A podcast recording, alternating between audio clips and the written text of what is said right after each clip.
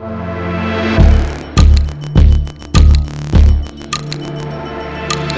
Roboter, wie so ein kleiner Hund, wenn der getreten wird, dann tut dir das vielleicht nicht so weh, wie wenn du siehst, es ist tatsächlich ein Hund, der irgendwie von den Beinen genommen wird. Aber wir können uns nicht helfen, zu übertragen, dass ein anderes Objekt eine Art Seele hat. Das heißt, ähm, zu spielen mit dieser Vermenschlichung von Technologie ist ein ganz wichtiger Zugang eigentlich, um Vertrauen zu erzeugen. Und das kann man über verschiedene Dimensionen natürlich machen. Wir haben eben über Grounding gesprochen und der Sprache. Der absolute Klassiker ist natürlich, das visuell zu machen. Also wenn so ein Roboter eben ähnlich aussieht wie ein Hund, dann hast du natürlich ein bestimmtes Konzept, ähm, was aktiviert wird, dass du irgendwie denkst, das ist eine Art lebendes Objekt. Das ist ein Hund, der da rumläuft. Das ist nicht einfach irgendein Roboter, der halt in der Cloud hängt und irgendwie im Internet verbunden ist, sondern das ist eine Art Lebewesen. Das heißt, die Vermenschlichung von Technologie ist ein ganz, ganz wichtiger Zugang, um Vertrauen zu erzeugen, ja.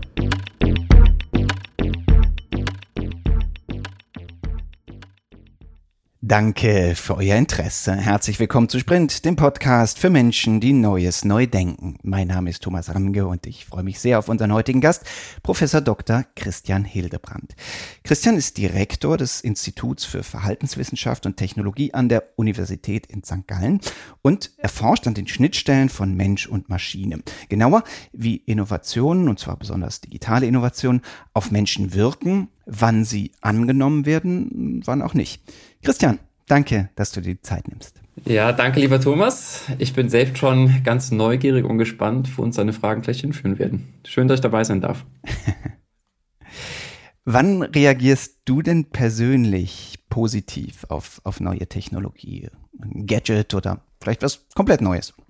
Ähm, gute Frage. Ich würde sagen, vor allem mit viel Neugier. Ich glaube, wenn es so mein, mein spielerischen Drang fördert, ähm, vielleicht auch so ein bisschen Alltagsgrenzen verschiebt. Ähm, also ChatGPT ist ja in aller Munde, ähm, wird vielleicht nachher bei uns auch nochmal ein Thema werden. Ähm, also ich glaube, wenn es mich neugierig macht und ähm, entweder wirklich neu denken lässt oder aber natürlich ein, ein konkretes Problem lösen lässt. Ne? Also wenn ich jetzt vor ein paar Jahren ähm, dran denk, äh, wir haben Smart Lock installiert ähm, bei uns am Haus und dann hast du vielleicht einen Wasserschaden und kannst dann remote den Nachbar reinlassen. Ähm, das hat uns schon ein paar Mal ähm, wirklich aus der Patsche geholfen. Ähm, also manchmal sind es einfach konkrete Alltagsprobleme halt besser lösen als vorher und manchmal ist es wirklich auch ähm, ja, so, so, so die, die Wunder des Alltags neu zu erleben. Mit Dingen wie zum Beispiel halt ChatGPT oder als die ersten Staubsaugerroboter rauskamen. Also ich glaube, so ein Mix aus Neugier, aber manchmal auch so ganz einfache Alltagsprobleme lösen. Okay, aber das wäre tatsächlich der Nutzwert, oder? Ja, der, der Nutzwert, klar, wenn du halt natürlich so einen Staubsaugerroboter hast, dann ist der, der Nutzwert, du hast so ein konkretes, eng definiertes Problem, was du lösen willst, aber manchmal ist es natürlich auch, wie gesagt, ich denke jetzt so an die ersten äh, Chatbots, die vielleicht noch so ein bisschen Spielerei waren und jetzt geht man natürlich auch ein ganz neues Zeitalter, wo man das Gefühl hat, ähm, so ein so ein Bot wie ChatGPT hat auf einmal eine Fähigkeit, die uns vorher völlig fremd war. Man hat fast das Gefühl, dass du mit einem, äh, ja, mit einem Mensch am, am Hin- und Herschreiben bist. Und ich glaube, das ist so ein Wunder, ähm, das, das ja so ein bisschen unsere Alltagsgrenzen, glaube ich, auch verschiebt und auch neugierig macht, vielleicht auch besser zu verstehen, wie, wie funktioniert so ein Ding und ähm, damit vielleicht auch neue, ja, neue Möglichkeiten aufmacht. Und ich weiß nicht, ob wir nachher noch über ähm, ja, halt äh, Implikationen für, für Unternehmen sprechen, aber ähm, das ist, glaube ich, hochspannend, was jetzt vor allem die letzten paar Jahre im Bereich Language Models passiert ist. Du, äh, Chatbots ist einer deiner Forschungsschwerpunkte, deswegen lass uns das di direkt vertiefen. Also ähm, was ist denn mit dir passiert, als du ChatGPT zum ersten Mal äh, ausprobiert hast, als jemand, der irgendwie seit Jahren sich intensiv mit Chatbots ähm, befasst? Ja, also ich glaube, äh, ich fand vor allem krass, was im, im Markt passiert ist, um, um ehrlich zu sein. Also ich meine, die ersten, ähm, also ChatGPT, also für, für die Zuhörer, ähm, äh, die, für die es vielleicht, die es so mitbekommen haben, was so in den Medien alles passiert, ähm, äh, also die Language Models, die dahinter stehen, die gibt's ja schon länger. Was mich total von Socken gehauen hat, war natürlich, ähm, wie stark das auf einmal durch die Gesellschaft durchgedrungen ist. Also dass meine Mutter mich irgendwie fragt, hey, was ist das eigentlich mit diesem neuen äh, Chat-Programm? Du machst doch auch irgendwas mit Chatbots äh, bei, ähm, in, der, in der Forschung, erklär mir das mal. Also dass das wirklich die Gesellschaft anders durchdrungen hat als vorher. Ähm, wir haben ja lange halt mit, mit Sprachassistenten oder halt irgendwelchen Bots, ähm, die halt eher Service-Prozesse ähm, vielleicht auf einer Website automatisieren, unsere Erfahrung gemacht und die war ja häufig eher ziemlich schlecht. Also du hast nicht unbedingt die Erfahrung gemacht, wow, das hat mich jetzt irgendwie total umgehauen, ähm, wie intelligent so ein Bot funktioniert, sondern es war ja auch mit viel Frustration verbunden. Ähm, und ich glaube, jetzt einerseits zu sehen, einfach wie gut die Sprachmodelle sind und gleichzeitig aber auch zu sehen, wie es jetzt auch durch die Gesellschaft durchdiffundiert. Das, das hat mich einfach extrem überrascht. Und ähm, ich weiß nicht genau, wie, wie die Zahlen aktuell sind, aber ähm, also äh, ChatGPT ist Ende November, Anfang Dezember ähm, released worden.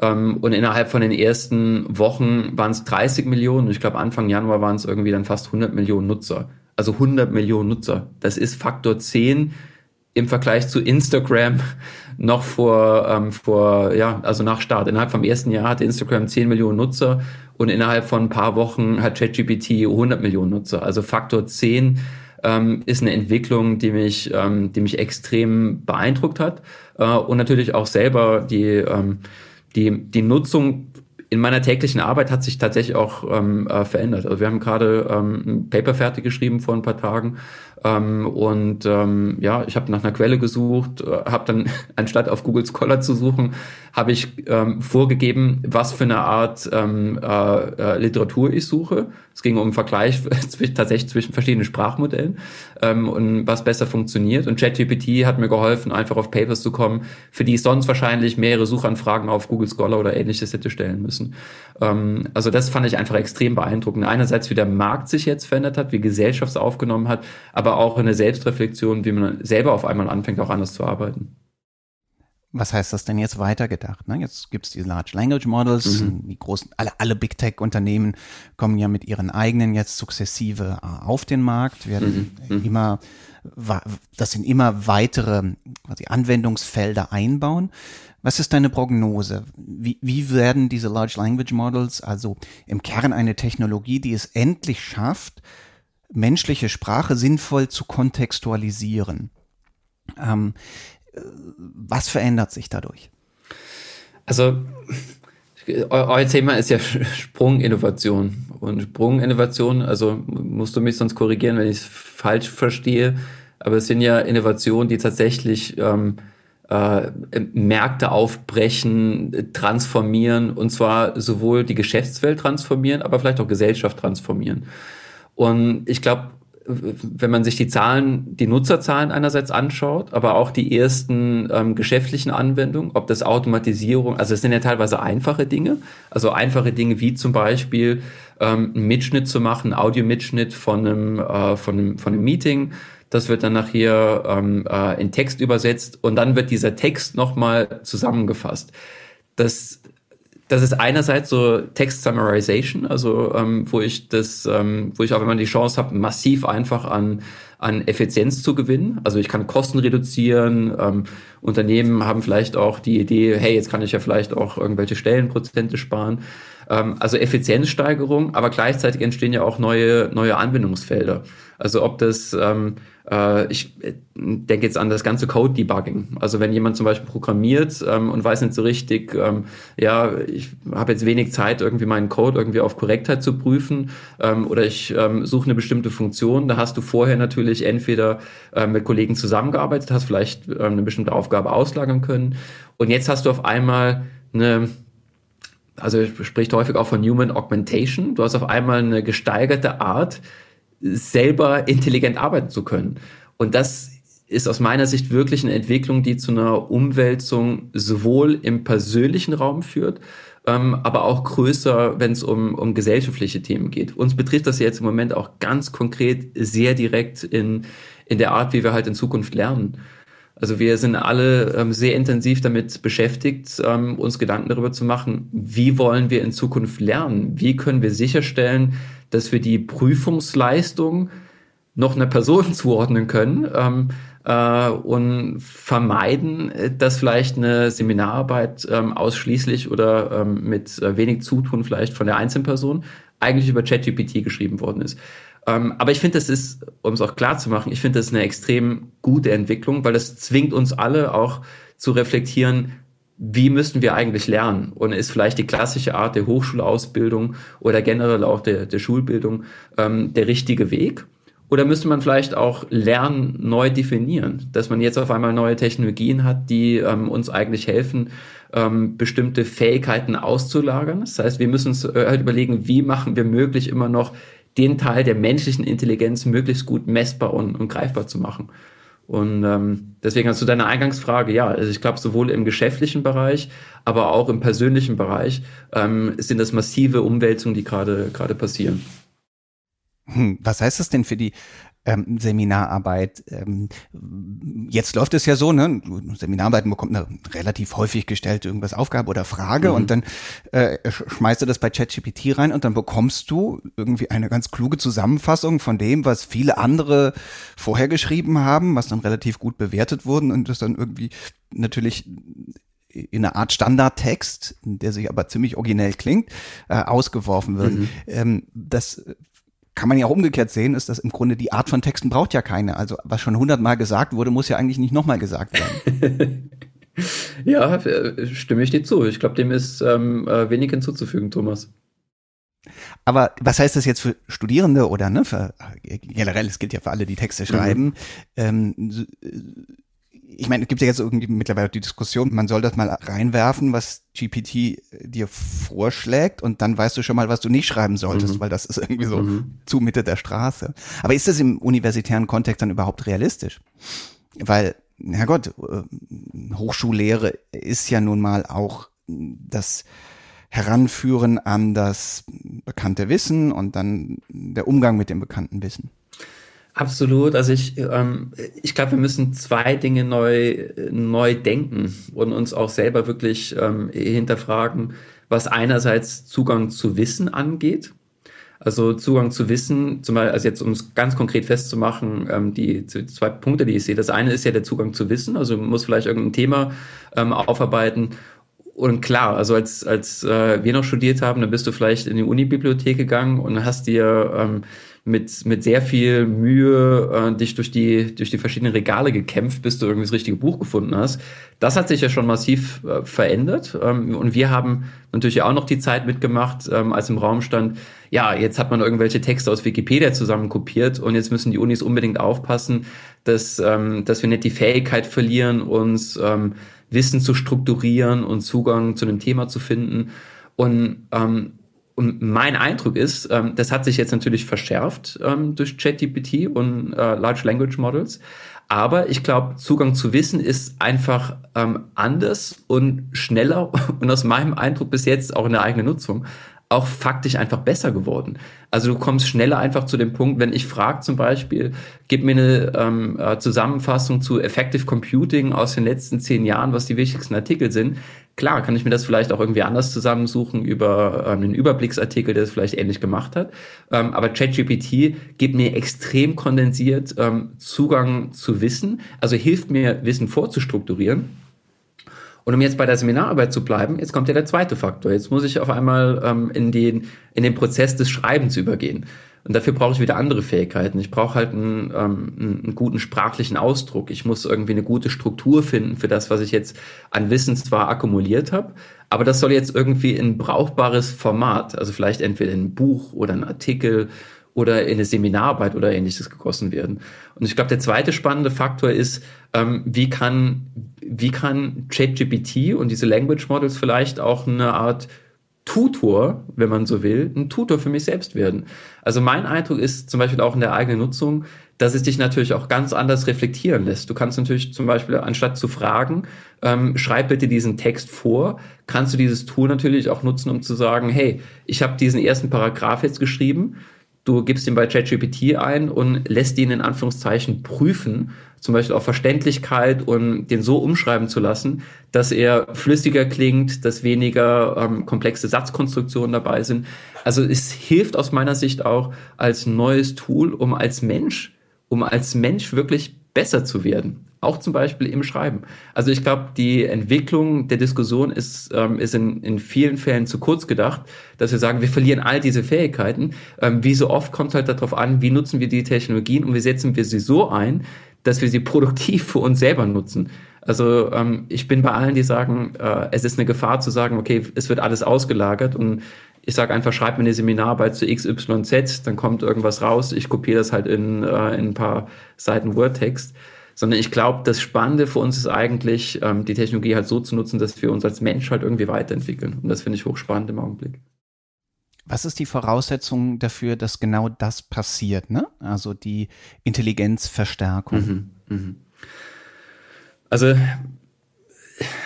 ich glaube, es, sind verschiedene Facetten. Ich glaube, einerseits ist es ähm, äh, eine gewisse ähm, Auferlegung von einer Pflicht für uns selbst als Nutzer. Also, dass wir halt sagen, okay, wir nutzen das nicht als ähm, Textgenerierungsmaschine und spult uns irgendwas zurück, sondern uns selber eigentlich Grenzen setzen. Uns selber Grenzen als Nutzer zu setzen und zu sagen, hey, ähm, ich will irgendwie besser werden, ich will lernen, ähm, besser zu schreiben oder vielleicht zum Beispiel, vielleicht liegt das auch ähm, äh, noch in der Zukunft, aber ich könnte mir jetzt auch vorstellen, dass ein Lehrer in der Schule vielleicht eher sagt, ähm, ChatGPT kann vielleicht bei dem Schüler, der Probleme hat, vielleicht so eine erste Struktur zu finden, vielleicht die Struktur vorgeben. Also ich will das und das Thema bearbeiten, wie könnte eine sinnvolle Struktur dafür aussehen?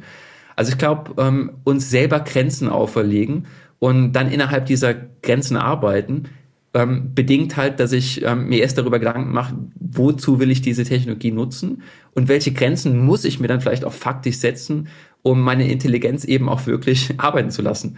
Also ähm, ich weiß, das ist jetzt vielleicht ein, ein eher äh, spezielles Ball. Nee, nee, ich verstehe das schon. Ich verstehe das so. Mhm. Im Grunde ist es doch so, du, du, du, du schaust dir an, was die Maschine dir vorgibt und dann hinterfragst du das und denkst, du, so originell ist das eigentlich gar nicht. Mir fällt was Intelligenteres dazu ein. Mhm. Oder etwas anderes dazu ein. Ne? Und dann wäre das ja genau im Grunde die Nutzung des Computers oder des Systems als Bearingspartner in einem kreativen Prozess, in einem intellektuellen Prozess, in einem kognitiven Prozess, oder? Absolut, ja. Und ich finde auch deine, ähm, dein, dein Bild, was du gerade zeichnest, klasse. Genau, sie, also ich sehe es ähm, auch als Sparringspartner.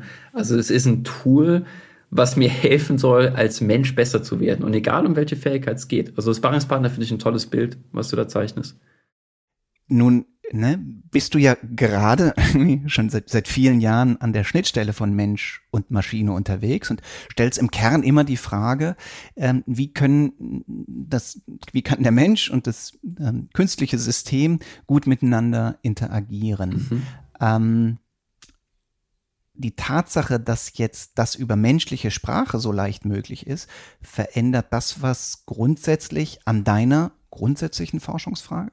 Weniger, um ehrlich zu sein. Also ähm, das Thema Mensch-Maschinen-Interaktion stand für mich immer ähm, wirklich im Fokus. Und ähm, ChatGPT hat es sich und auch die Language Models sicher auf eine neue Stufe gehoben. Ähm, und ich glaube, es ist eher ein neues Phänomen, äh, was da ist. Aber dadurch hat sich die Forschung, also die Forschung hat sich nicht verändert, aber was natürlich verändert hat, ist die, wenn man so will, gesellschaftliche Bedeutung, wo man vielleicht vor ein paar Jahren noch gedacht hat, ja, komm, also was ihr da irgendwie mit diesen Sprachinterfaces macht und irgendwelche Chatbots baut, ähm, äh, das war am Anfang noch Spielerei, dann haben Unternehmen vielleicht auch gemerkt, hey cool, wir können ja vielleicht irgendwelche Prozesse damit automatisieren. Ähm, aber das hat jetzt natürlich eine ganz andere Tragweite bekommen durch, ähm, durch ChatGPT. Also alle sind ähm, irgendwie drüber am Sprechen. Also ich glaube, die gesellschaftliche Bedeutung hat, ähm, hat vor allem massiv zugenommen. Nee, das, äh, dein Institut und ne, euer Forschungsansatz davon stark profitiert, das ist mir schon klar und das sei dir natürlich auch herzlich gegönnt. Wahrscheinlich kannst du dich ähm, gerade von Anfragen aus der Industrie äh, gar nicht retten, zumal ihr in St. Gallen ja sowieso immer sehr anwendungsnah forscht und auch intensiv in, in Kooperation mit, mit großen Unternehmen forscht. Ähm, aber lass uns mal einen Schritt zurückgehen und beschreib doch mal, wie diese Art der, wie ihr Verhaltenswissenschaft und Technologie in St. Gallen erforscht, an den Schnittstellen von Mensch und Maschine, wie ihr das überhaupt macht und was, das da, was da das Ziel ist. Mhm. Also ähm, vielleicht noch einen Sch Schritt vorher, so als Struktur, wie wir auch als ähm, Institut ähm, äh, unsere eigene Philosophie sehen. Also Institut heißt ja eben bewusst Institute of Behavioral Science and Technology. Also sie sind weder ein Institut, wo primär Verhaltenswissenschaftler ähm, ihre Forschung machen, noch sind wir ein Institut, was jetzt vielleicht eher näher an den technischen Disziplinen sind, sondern die Vision von den Kollegen, als wir das Institut aufgebaut haben, war wirklich zu sagen, wir müssen diese Welten einfach besser genau an diesen Schnittstellen spielen. Und die Schnittstellen sind dann natürlich deswegen wichtig, weil wenn es um Mensch-Maschinen-Interaktion geht, dann haben wir zum Beispiel einerseits, also wir haben gerade eben jetzt länger über ChatGPT gesprochen, ähm, bei uns sind es jetzt vielleicht eher die Themen, wo es um das, das Gestalten und das Design sozusagen von diesen Systemen geht. Also wie muss so ein Sprachinterface zum Beispiel mit dir ähm, äh, ein Gespräch aufnehmen? Also ähm, wir haben vor ein paar Jahren zum Beispiel bei Google gesehen, dass diese ähm, äh, dass, dass diese Rückmeldung, die wir zum Beispiel menschliche Sprache machen, dieses Bestätigen, dieses mhm, ah, Mm, interessant, Thomas. Dass dieses Bestätigen zum Beispiel des anderen, was ist, was wir halt als Menschen sehr natürlich machen, das hat man bei den Bots am Anfang überhaupt nicht gesehen. Und da ist natürlich bei uns so als Gestaltungsdimension sehr schnell die Frage aufgekommen, hey, was wissen wir eigentlich aus Mensch-zu-Mensch-Kommunikation?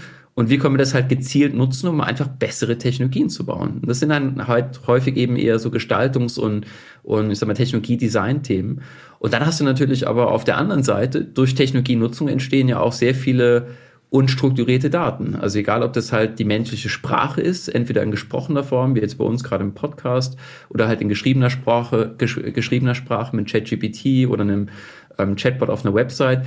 Und da entstehen natürlich auch ganz viele spannende Forschungsfelder. Was kann ich mit diesen Datenstrukturen, mit diesen unstrukturierten Daten machen? Wie kann ich vielleicht, ein Kollege zum Beispiel beschäftigt sich, Clemens Stachel, beschäftigt sich sehr intensiv zum Beispiel mit dem Bereich ähm, äh, Persönlichkeitsprofile. Wie kann ich aus diesen verschiedenen Datenstrukturen ganz gezielt Persönlichkeit vorhersagen? Ähm, und noch einen Schritt weiter sind also die größten, die, die großen gesellschaftlichen Implikationen, wo es dann auch wieder um Transformation vielleicht auch von ähm, Gesellschaft, aber vielleicht eben auch von Industrien und Unternehmen geht. Ähm, ein Kollege, Emanuel de Bellis, der ähm, hat ein total spannendes Forschungsgebiet ähm, aufgebaut zum Bereich Automatisierung, aber auch ähm, Meaning, also Meaningful Life. Also wie ändern Roboter zum Beispiel ähm, deine, eine, deine eigene Wahrnehmung von von Meaning zum Beispiel entweder als Arbeitnehmer, jetzt bist du auf einmal irgendwie in einem Café und hast diesen Roboter neben dir stehen, was macht das mit deiner eigenen Selbstwahrnehmung als, als Arbeitnehmer?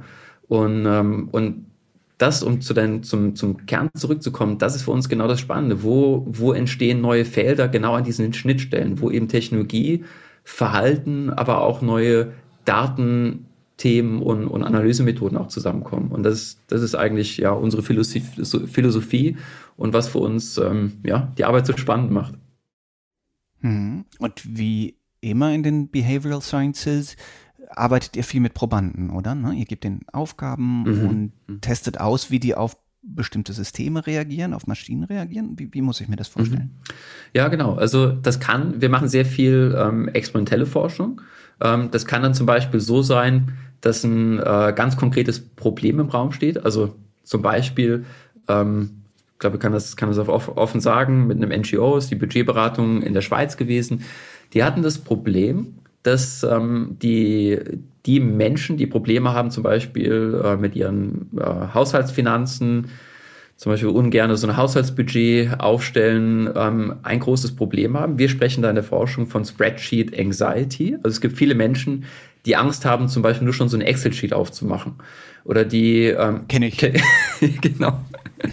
Also das ist nichts Schönes. Ich, ich, ich habe immer Angst vor den Reitern, dass da noch mehr Reiter genau. kommen, die ich dann irgendwie bearbeiten soll. Fur, furchtbar. Genau. Und jetzt, jetzt hast du halt so ein Phänomen in der Gesellschaft ähm, und es ist auch eine äh, nennenswerte ähm, und, und äh, großzahlige Gruppe von Menschen in der Gesellschaft, die tatsächlich Angst haben, sich mit ihren Finanzen zu beschäftigen. Und da ist für uns so aus diesen ersten Gesprächen dann sehr schnell das Thema aufgekommen, hey, können wir nicht Bots irgendwie gezielter nutzen, um einfacher durch diesen Prozess durchzuführen. Menschen die Angst zu nehmen, halt zum Beispiel durch diese ähm, du, du, auf, du guckst auf dieses Excel-Sheet und siehst schon irgendwie 50 verschiedene Felder, die du ausfüllen musst. Du hast schon keinen Bock, das zu machen. Und so ein Chatbot kann das einfach besser Ähm, also es ist, es ist vielleicht sogar länger, dauert länger, bis du da durchgeführt wirst. Ähm, aber es nimmt dir die Angst, dich eigentlich mit diesen Themen zu beschäftigen. Und das ist für uns häufig eigentlich so ein Zugang, der dann über ähm, ein Phänomen oder ein substanzielles Problem kommt. Wie können wir diese Spreadsheet Anxiety nehmen über zum Beispiel einen Einsatz, den gezielten Einsatz von, ähm, von Chatbots? Und ähm, also häufig ist tatsächlich so ein Phänomen, was wir halt sehen und dann überlegen, hey, wie können wir entweder durch intelligenteren Technologieeinsatz so ein Problem lösen oder manchmal sind es auch tatsächlich einfach ähm, äh, so Grundlagen, ähm, so grundlegende Fragen, die eher so ein Grundlagenforschungsprojekt sind, wie das, was ich gerade eben ähm, genannt habe, ähm, wie wir als Mensch zu Mensch sprechen. Ne? Also du bestätigst irgendwas, was ich dir gerade irgendwie im Podcast sage und sagst, mm, ah, interessant. Ähm, äh, ich gebe dir auch eine Bestätigung, wenn, wenn du was gesagt hast. Also wir, wir geben uns dieses, wir nennen das Grounding ähm, in der Mensch-zu-Mensch-Kommunikation. Und so grundlegende Fragen vor, vor einigen Jahren war für uns halt, wie können wir Grounding, dieses Bestätigen des anderen, viel gezielter zum Beispiel in der Gestaltung von, von Chat- oder Voicebots einsetzen. Ähm, also manchmal kommt das tatsächlich aus dem, was wir von Mensch-zu-Mensch-Forschung schon wissen. Und andererseits kommt das manchmal eben auch tatsächlich als substanzielles Problem, ähm, was entweder eine Organisation oder ein Unternehmen betrifft. Hm, ah, interessant. äh, ähm, wenn du im Kern, aber das, das ist ja, das ist ja in, vieler, in vielen Dimensionen spannend, aber was mir zunächst dazu einfällt, ist, dass das ja im Kern der Ansatz ist, dass die Maschine dem Mensch möglichst nahe kommen soll, also ihn, ihn besser simuliert als vorher, mhm. so dass wir dann als, als Menschen schneller Vertrauen zu diesem System fassen. Ist das richtig? Ist das der Ansatz? Und ich frage auch deshalb, weil, weil ich ja weiß, ne, dass die Frage ist, wann vertrauen wir diesen Systemen, ein zentraler ist, damit wir sie auch tatsächlich gut nutzen. Absolut, ja. Ähm, ja, deine Intuition ist ähm, auf dem Punkt. Also es gibt seit ähm, vielen Jahrzehnten äh, einen sehr starken Forschungsbereich, der kommt eher aus der Psychologie ursprünglich. Äh, das Themenfeld nennt sich Anthropomorphismus. Also die, ähm, die Übertragung eigentlich von, von menschlichen Eigenschaften auf äh, nichtmenschliche Objekte. Ne, das kann halt ein Auto sein, du guckst irgendwie auf so ein Fahrzeug und siehst beim Mini irgendwie diese runden Augen. Genau, ich sag's jetzt schon, das sind keine Scheinwerfer, sondern das Augen, die dich angucken.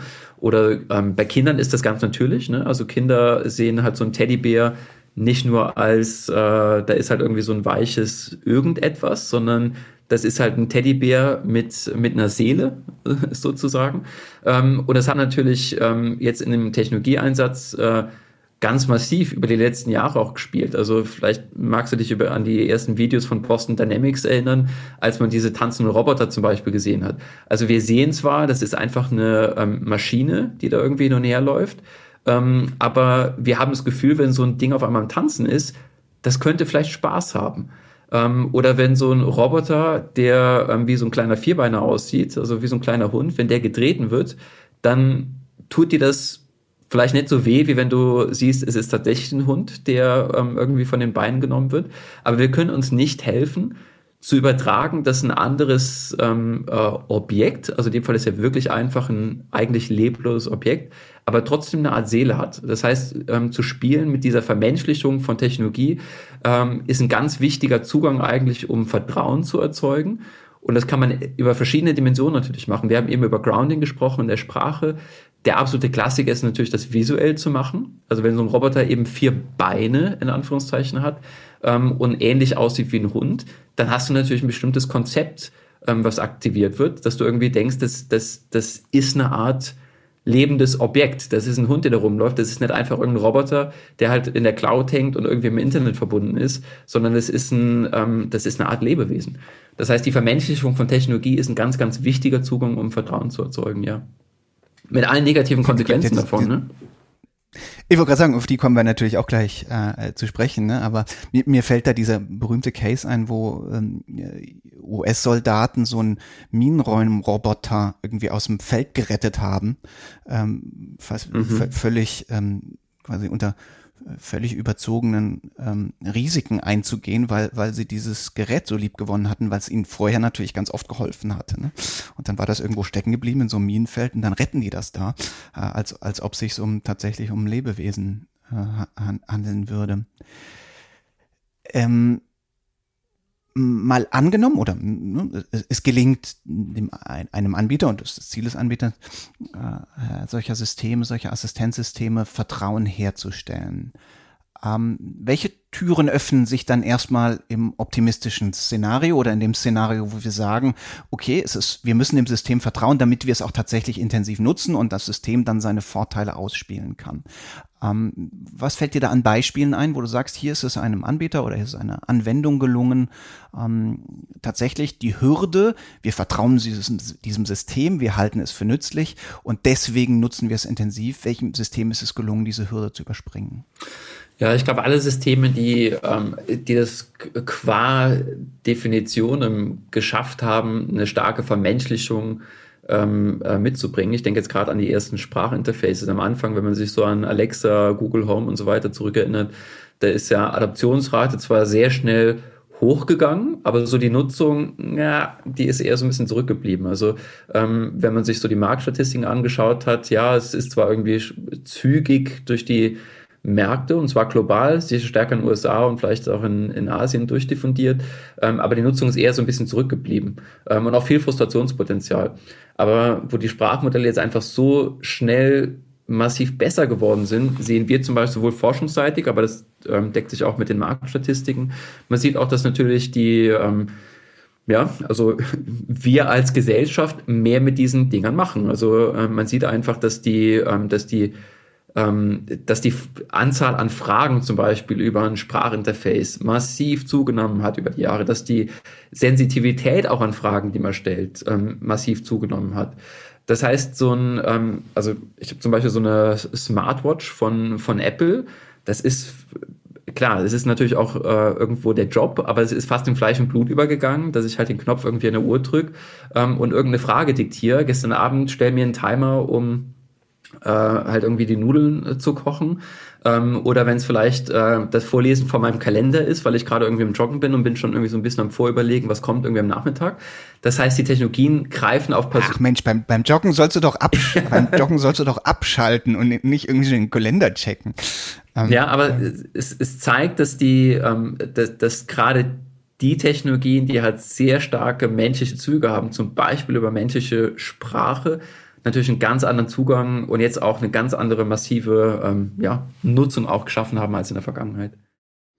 Aber ich finde, hier hast du schon im Grunde zwei, zwei schöne ambivalente Beispiele gewählt. Nämlich das eine ist so, dass diese Omnipräsenz der, äh, der Systeme uns ja im Zweifelsfall auch von Phasen in Phasen wieder unterbricht oder wir selbst nicht diszipliniert sind, äh, genug sind, uns nicht unterbrechen zu lassen, irgendwie plötzlich Dinge zu machen, die man beim Joggen vielleicht besser nicht machen würde. Mhm. Ähm, aber auch, dass, ne, gerade wenn du Alexa nennst, ja Alexa offenkundig kein wirtschaftlicher Erfolg war. Es war ein großer Hype vor drei, vier Jahren, ne? aber bei Alexa, und bei Alexa ist es vielleicht besonders deutlich, ist ja zumindestens alle, die drüber nachdenken, klar, dass Alexa eine Doppelrolle hat. Auf der einen Seite ist es sowas wie der freundliche Berater, der dir irgendwie ein, ein Kochrezept vorliest, aber auf der anderen Seite ein Verkaufsagent von Amazon. Absolut, ja.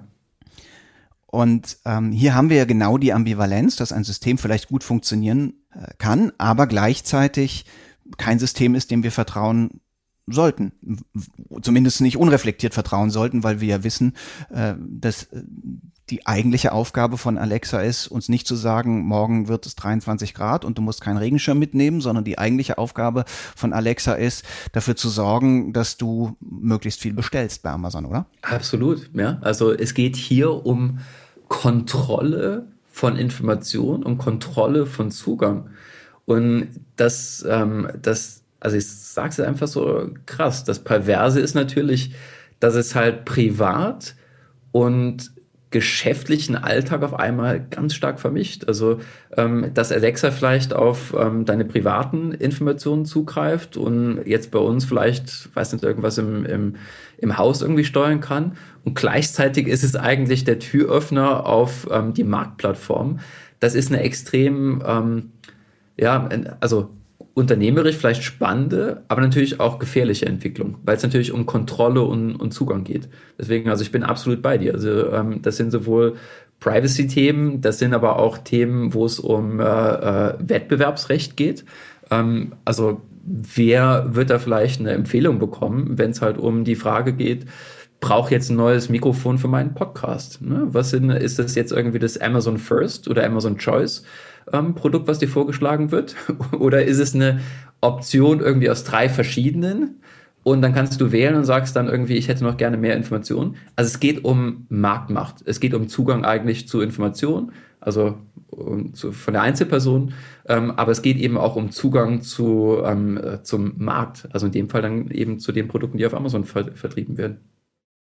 Genau. Wir müssen jetzt Amazon-Marken Extremfall sein. Ähm, aber im Kern, ne, darf, darf ich so direkt fragen, macht ihr Ähnliches auch in St. Gallen mit euren Industriepartnern, dass ihr euch überlegt, ne, wie gestalten wir dieses, diese KI-getriebenen Systeme so, dass sie ähm, nicht nur dem Kunden nutzen, sondern auch jenem, der seine Dinge verkauft, insbesondere überall, wo digitale Schnittstellen im Kern Marketing-Applikationen sind oder zumindest starke Elemente von denen drin haben. Mhm. Ähm, wie verträgt sich das mit Forschung? Was macht ihr da? Ähm, wie unterstützt ihr Unternehmen, tatsächlich digitale Systeme so zu gestalten, dass sie gut funktionieren und Leute sie annehmen und gebunden werden? Und wo sagst du eigentlich, hm, ist es hier eine Grenze, wo ich gerade dafür sorge mit meiner Forschung, dass wir eher in den Bereich der Manipulation von Nutzern geraten und Nutzerinnen? Ja, das ist eine, also das ist, liegt natürlich auf der Hand, ähm, äh, dass es da einen möglichen Konflikt gibt. Ähm, und den Konflikt, also ich finde es auch eine, eine ganz wichtige Frage, finde auch toll, dass du es ansprichst. Ähm, das ist nicht so trivial, ähm, weil du denkst vielleicht als Forschender, dass ähm, das Optimieren vielleicht von einem, äh, von einem Chatbot, dass, es, dass er dich irgendwie schnell da durchführt und ähm, dir irgendwelche Empfehlungen noch gibt, wenn es halt zu mehr Abverkauf führt, dann musst du dir natürlich auch die Frage stellen, ja, ist das denn jetzt irgendwie ein Abverkauf, der tatsächlich auch gut für den Kunden ist? Oder verkaufe ich eigentlich zu viel an Optionen und Services, die vielleicht äh, gar nicht, äh, ja, gar nicht relevant sind für, für den Kunden? Also das, das ist ein, ähm, das ist ein faktisch wirklich ein, ähm, ein Thema, was mir, ähm, wir haben jetzt keine ethische Selbstverpflichtung, aber wo wir uns doch hinterfragen, ähm, wo ist jetzt die Grenze für uns, wo wir sagen, da geht es jetzt wirklich einfach um Maximierung von, von Verkauf. Ähm, und was ich natürlich ganz klar sagen muss, wir haben relativ wenig ähm, an Projekten, wo es jetzt um Vertriebsthemen oder so geht. Das haben wir am Anfang zum Beispiel ein bisschen stärker gemacht, als die ersten Bots aufkamen. Ähm, also wie kann man zum Beispiel Shots so in der Onboarding-Phase ähm, integrieren? Und da ging es natürlich auch um Optimierung. Einerseits halt länger im Bot zu bleiben, Andererseits vielleicht auch Wahrscheinlichkeit zu optimieren, dass man eine bestimmte Empfehlung vielleicht eher annimmt.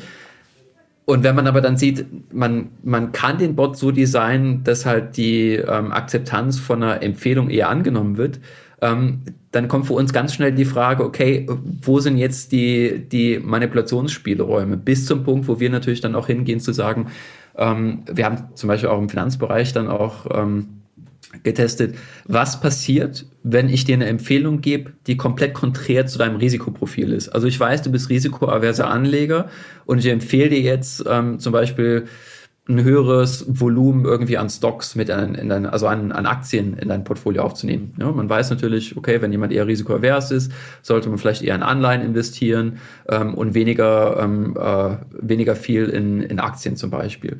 Ähm, und als wir gesehen haben, mh, hm, man kann jetzt Verhalten tatsächlich ähm, äh, verändern, dann sind wir natürlich ohne den Projektpartner hingegangen und haben gesagt, okay, wir müssen jetzt mal testen, was passiert, wenn es wirklich im Konflikt mit dem Risikoprofil steht. Und leider haben wir eben auch festgestellt, ähm, dass es sehr gut funktioniert. Also wenn ich dir eine Empfehlung gebe, die konträr zu einem Risikoprofil ist, dann hast du eine höhere Akzeptanzrate im Vergleich zu einem menschlichen Finanzberater.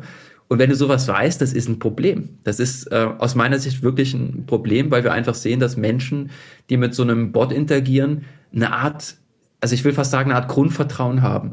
Du hinterfragst nicht so intensiv die Intention von einem Bot im Vergleich zu einem menschlichen Finanzberater. Und ähm, was wir natürlich dann eher aktiver gemacht haben, ist eine, also einerseits das auch publizieren ähm, und andererseits aber dann auch aktiv. Wir haben zum Beispiel die, ähm, die Erkenntnisse dann auch über, egal ob das ähm, mediale Plattformen sind oder zum Beispiel ähm, äh, die Volkswirtschaft ist ein wichtiges, ähm, ein, ein wichtiger Ableger vom Bund ähm, vom Wirtschaftsdepartement und das versucht dann auch wirklich in die, in die, die breitere Masse eben auch zu tragen. Also äh, Achtung, hier ist mögliches Manipulationspotenzial.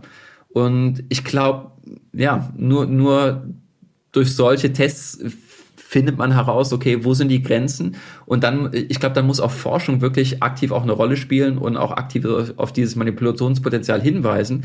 Weil wenn du halt natürlich nur unternehmerische Forschung machst, also Forschung in Anführungszeichen, also Auftragsforschung, dann wird das natürlich unter Verschluss bleiben. Da hat natürlich kein Interesse zu sagen, ja, ähm, das sind hier wettbewerbsrelevante Informationen, die teilt man, sondern ähm, uns ist ganz wichtig halt hier darauf hinzuweisen, hey, da ist Manipulationspotenzial und wir müssen auch darauf aufmerksam machen.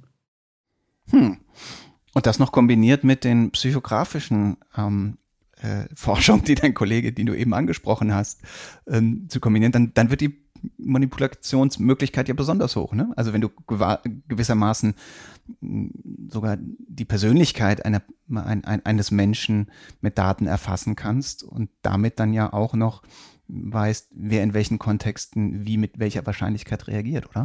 Absolut, ja. Ähm, man muss natürlich auch dazu sagen, das, was wir in der Forschung machen, ist für uns natürlich ganz klar, wir wollen das nach außen tragen. Wir wollen auf, auf die Dinge hinweisen. Wir wollen, ich sag mal, die Lupe darauf halten, also das, das Vergrößern, zeigen, hey, da ist Manipulationspotenzial im Markt und das dann auch in die, ja, ich, ich sag's jetzt so, ähm, so, so, so groß und das dann auch in die Welt tragen und, und, und das dann eben auch teilen mit, mit, mit allen. Wenn du natürlich schaust, was hat man, ja, was hat man bei Facebook ähm, über die Jahre gesehen, jetzt Meta, was sieht man bei Insta ähm, über, über die letzten Jahre, da werden ständig Experimente auf der Website gemacht. Da werden Experimente gemacht, ähm, wo du natürlich sehr viele extrem gut ausgebildete Leute hast, die eben interdisziplinär arbeiten. Da sind Psychologen, die arbeiten sehr gezielt eben daran. Ähm, wie müssen wir entsprechendes Profiling machen? Es hat ja auch, also ich weiß nicht, ob du dich an den Fall erinnerst, was bei Facebook passiert ist.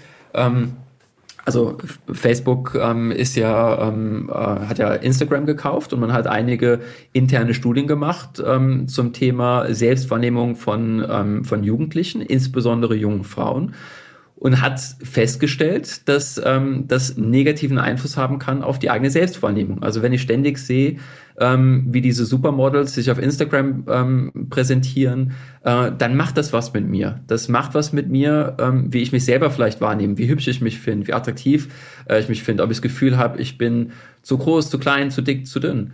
Ähm, das heißt, Insta, Insta hat diese ähm, interne Forschung gemacht hat es aber nicht geteilt. Diese Ergebnisse sind zurückgehalten worden. Man hat auch ähm, äh, Zusammenhänge gesehen, das ist natürlich nie kausal, das sind Korrelation, Korrelationsstudien, dass es auch zusammenhängt mit den Selbstmordraten ähm, und der, ähm, der Nutzung von Social Media, insbesondere Plattformen wie Instagram zum Beispiel.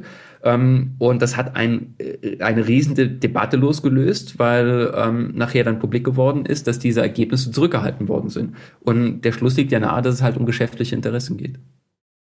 Hm, hm. Ja, das Phänomen kennen wir auch von LinkedIn. Ne? Man ist da eine halbe Stunde und hat danach echt schlechte Laune, wenn man sieht, wie unfassbar erfolgreich alle anderen sind. Genau. ähm, lass mich noch ein paar persönliche Fragen zum Abschluss stellen. Mhm. Was hat dich denn eigentlich zu dem Thema gebracht? Ne? Du, du hast in, in, in Deutschland studiert. Was, was hat dich an dem, an dem, an dem Thema Mensch-Maschine-Interaktion früh, früh interessiert, fasziniert? Also ich glaube, wenn es ich glaube, wenn ich ganz weit zurückgehe, ähm, ich denke sogar so an die wichtigen Lebensstationen, so als Kind.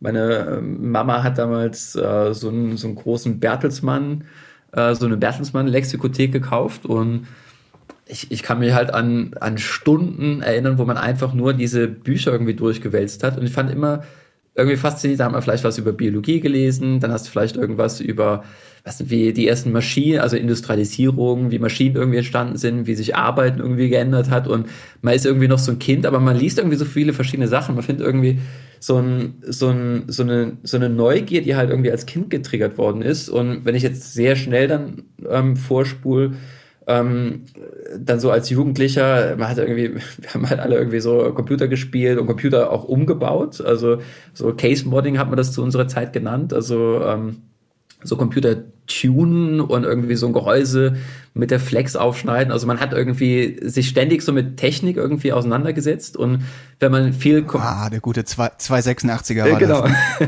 das. Oder hattest, du hattest schon 386er? Ja, 3 486er, genau.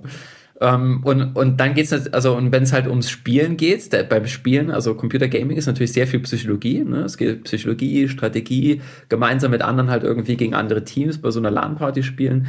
Und dann kam natürlich dann irgendwann der Entscheid, okay, was will man studieren? Und ich habe ganz offen, ich habe echt, ich habe zwei Studienberatungen gemacht und habe gesagt, ja, ich weiß nicht so richtig, soll ich irgendwie Informatik studieren, Psychologie studieren oder Wirtschaft studieren? Und, ähm, und äh, ich würde gerne irgendwie alles, alle drei gerne studieren und äh, habe dann eigentlich auch aktiv gefragt, ja, kann ich irgendwie zwei Sachen studieren, vielleicht Psychologie und Informatik? Ähm, und da wurde mir halt immer abgeraten. Ne? Gesagt, nee, das geht nicht, das ist zu viel, sie verzetteln sich. Ähm, aber diese Leidenschaft ist immer geblieben. Und ich habe dann eigentlich aus also aus ökonomischen Gründen habe ich einfach Wirtschaft studiert, also ein Mix aus ähm, Volkswirtschaftslehre und Betriebswirtschaftslehre und habe aber alle alle Spezialisierungen immer in der Informatik und in der Psychologie gewählt. Und also irgendwie ist die ist die Liebe an diesen Disziplinen immer da gewesen und ähm, ähm, und selbst im Doktorat hieß es immer, nein, Christian, also du musst dich irgendwie auf eine Disziplin fokussieren. Heute macht das total viel Sinn, aber wenn ich halt 20 äh, Jahre die Zeit zurückdrehe, ähm, hat das irgendwie wenig Sinn gemacht für viele. Und, äh, und schön ist, dass heute hm. die Felder zusammenfließen. Hm. Aber eigentlich, also eigentlich warst du Gamer und hast deswegen gedacht, äh, irgendwas mit Com irgendwas mit Computern und Interaktion mit Computern ist äh, dein Weg. Oder? Ja, habe ich richtig rausgehört. Ja, hast du richtig rausgehört. Ja, genau. Seht ihr, liebe Eltern, macht euch nicht so viel Sorgen, wenn eure Jungen oder Mädchen bisschen, bisschen mal spielen. Man kann sogar äh, Direktor eines wichtigen Instituts in St. Gallen werden. ähm, später mal damit. Du bist dann, ne, hast mehrere Forschungsstationen auch in den USA gehabt nach, nach deinem Doktorat. Ähm, ähm, wir haben hier im Podcast oft Deutsche zu Gast, die dann irgendwie in die USA gegangen sind, ähm, da erfolgreich innovieren oder in der Forschung äh, interessante Sachen machen. Du bist zurück nach Europa gegangen, aber dann eben nicht nach Deutschland, sondern in die Schweiz. Warum in die Schweiz? Du, meine Frau ist Appenzellerin. Also, dass ich in St. Gallen arbeiten darf, das ist schon ein sehr großes Zugeständnis äh, meiner Frau. Ähm, nee, also für mich ist es ist wirklich einfach ein Traum. Also, ähm, äh, du hast natürlich absolut recht. Ne? Die Forschungsbedingungen in den USA, die sind ähm, exzellent. Aber wenn ich jetzt an Forschungsförderung, also sowohl Volumen ähm, an Förderung äh, denke, ähm, aber auch die Kombination aus Forschungsförderung und auch eine gewisse Work-Life-Balance, wenn man so will. Ähm, wir sind einfach faktisch wirklich hier heimisch geworden. Und das klingt jetzt sehr ähm, äh, vielleicht sehr kurz gedacht, aber ähm, ich hätte mir nie vorstellen können, irgendwo zu arbeiten, wo es keine Berge gibt. Und dann äh, sind die, die Länder, die irgendwie sehr interessant sind, ähm, die sind dann irgendwann auch abgezählt. Ähm, und ja, wie gesagt, meine Frau Appenzellerin, wir ähm, haben uns ähm, immer extrem heimisch hier gefühlt und dass die Chance dann da war, hier ähm, eine Professur zu übernehmen, das war sehr unwahrscheinlich eigentlich, aber es ist ein Aber du warst ja in Genf vorher, oder? Also ich meine, du bist ja jetzt, oder bist du, bist du wegen deiner Frau in die Schweiz gegangen? Nein, wir haben uns in der Schweiz äh, kennengelernt. Oder hast du dir als kennengelernt? Ja. Ich wollte gerade sagen, ne, du bist ja, du bist ja bewusst erstmal nach Genf gegangen und lag das jetzt nur daran, dass man ja weiß, ne, dass dieses äh, wahnsinnig wohlhabende Land da südlich von uns, das auch noch wunderschöne Berge hat, irgendwie dir eine Chance gegeben hat, die du jetzt an der deutschen Hochschule nicht gehabt hättest? Oder war das Zufall? Oder war es schon eine bewusste Entscheidung zu sagen, in diesem Schweizer Forschungssystem gibt es Chancen, die ich vielleicht in Deutschland nicht so leicht habe oder nicht in der Form habe? Ja, also es, ist, es sind sicher auf der, auf der, auf der beruflichen Seite sind es ähm, sicher zwei wichtige Themen. Das eine ist halt wirklich ähm, Wissenschaftsförderung. Die ist aus meiner Sicht im Vergleich zur DFG, also ähm, äh, die Förderinstitution in Deutschland, ähm, die ist sehr großzügig in der Schweiz, wie gesagt, was auch Volumen angeht, ist auch sehr progressiv von den Instrumenten an Forschungsförderung. Also man hat aktiv Instrumente, die zum Beispiel Forschungsförderung in Kooperation mit Unternehmen aktiv fördert. Und ähm, das ist natürlich ein, ein, für jemand, der, der gerne an diesen Schnittstellen arbeitet und auch Dinge in, in, in die Praxis als Transfer auch sucht, ist das natürlich eine, eine wahnsinnig attraktive ähm, äh, Forschungsumgebung, dass es auch Instrumente gibt, um aktiv sowohl Grundlagenforschungsförderung ähm, zu erhalten, aber andererseits auch wieder die Grundlagenforschung auch in die Praxis zu transferieren. Also ich finde die Forschungsförderungslogik in der Schweiz, die ist extrem attraktiv ähm, für, für ähm, Kolleginnen und Kollegen mit so einem Forschungsprofil. Ähm, und andererseits tatsächlich ähm, äh, auch eben das persönliche Bedürfnis, ähm, die Nähe zu den Bergen zu behalten. Das klingt sehr, sehr simpel, aber das ist tatsächlich auch ein wichtiger ähm, Faktor gewesen. man muss dazu wissen, du bist einfach äh, quasi manischer Bergsportler, richtig? Ja, ja, kann man schon so sagen. Aber es ist, ähm, ja, also es ist ein Teil, es ist, es ist schon irgendwo ein Teil der Identität und du, du wirst es auch nicht so einfach los. Also ich werde sehr schnell depressiv, wenn ich zu lange in, in der Stadt bin und ähm, dann ist halt irgendwie klar, du musst irgendwo ein berufliches und privates Umfeld finden, wo du ähm, ja in der Harmonie mit dir selbst und deiner Umwelt halt irgendwie leben und arbeiten willst und kannst. Und, und du machst so ähm, drei Marathon-Bergläufe am Stück Geschichten, ne? Irgendwie so 100 Kilometer über, durch die Berge rennen, sowas, oder? Ja, genau. Also ähm, das ist sicher nicht mehr mit dem gleichen Trainingsvolumen möglich jetzt mit zwei Kindern als vorher, aber genau. Also ich habe damals ja auch in Genf gewohnt und habe gesehen, dass die Leute da am Mont Blanc ähm, äh, interessante Bergläufe machen. Genau, ein, ein ganz, also für mich persönlich ein, ein tolles Erlebnis war der Ultra Trail du Mont Blanc. Das ist äh, die Umrundung vom Mont Blanc Massiv. Das sind 100, ähm, knapp 180 Kilometer und 10.000 Höhenmeter. Und das macht sehr viel mit dir selbst. Ne? Du lernst natürlich auch ähm, Grenzen zu verschieben, ähm, mit äh, also dem sprichwörtlichen inneren Schweinehund ähm, Frieden zu finden. Ähm, und da passiert sehr viel, wenn man so alleine durch die Nacht läuft. Ähm, also ja, es muss nicht sicher 180 Kilometer sein, aber ich kann jedem empfehlen, die, die Nähe zur Natur macht was auch mit der Psyche von uns Menschen. Also ist auch wissenschaftlich gut belegt. Ähm, wie lange braucht man für 180 Kilometer und 10.000 Höhenmeter? Du, das kommt drauf an. Also das kann halt von bis gehen. okay, ja, das, das weiß ja. ich. Also so in zwei, drei Wochen würde ich mir das auch zutrauen. Ja, also mit Servicewagen. Die, ähm, äh, also die, den den, die, diese Strecke äh, nennt sich auch Tour du Mont Blanc, also ist auch eine, ähm, eine Wanderroute, wird häufig in fünf bis sieben Tagen gemacht.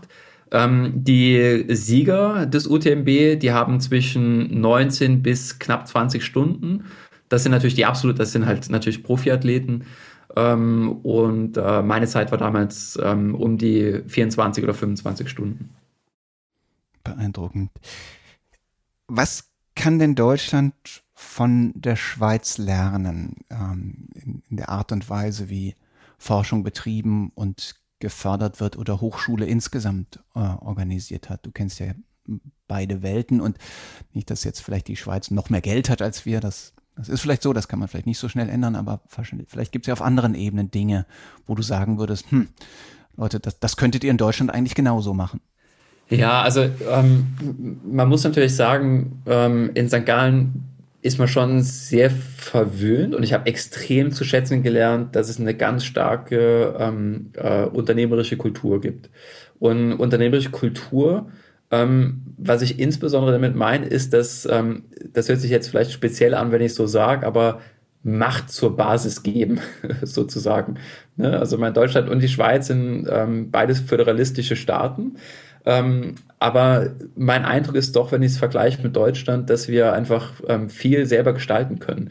Das heißt, die, ähm, die Uni hat einen sehr, sehr guten Weg gefunden, die Rahmen zu setzen. Manchmal vielleicht zu lax. Also es hat ja auch Skandale gegeben ähm, an der Uni St. Gallen, Spesenaffäre und dergleichen über die Jahre. Also es gibt schon einige Probleme, die, die, ähm, die man ganz klar angehen muss und ähm, die auch struktureller, aus meiner Sicht struktureller Natur sind. Ähm, aber was man natürlich sehr, sehr gut gemacht hat, ist, dass man halt sehr viel Freiheit ähm, gegeben hat, um, ähm, um, um Forschung möglich zu machen. Das heißt, wenn wir zum Beispiel Projekte akquirieren, dann dann können wir die Mittel, die jetzt zum Beispiel in dem Budget liegen, die sind dann nicht vielleicht für irgendwie ein Jahr ähm, äh, fixiert für dieses Projekt und dann fließt das vielleicht irgendwie an den Kernhaushalt von der Uni wieder zurück ähm, und du verlierst Budget und sondern du, du bist eigentlich wie eine Art unternehmerische Einheit, wo du auch einen Jahresabschluss machen musst.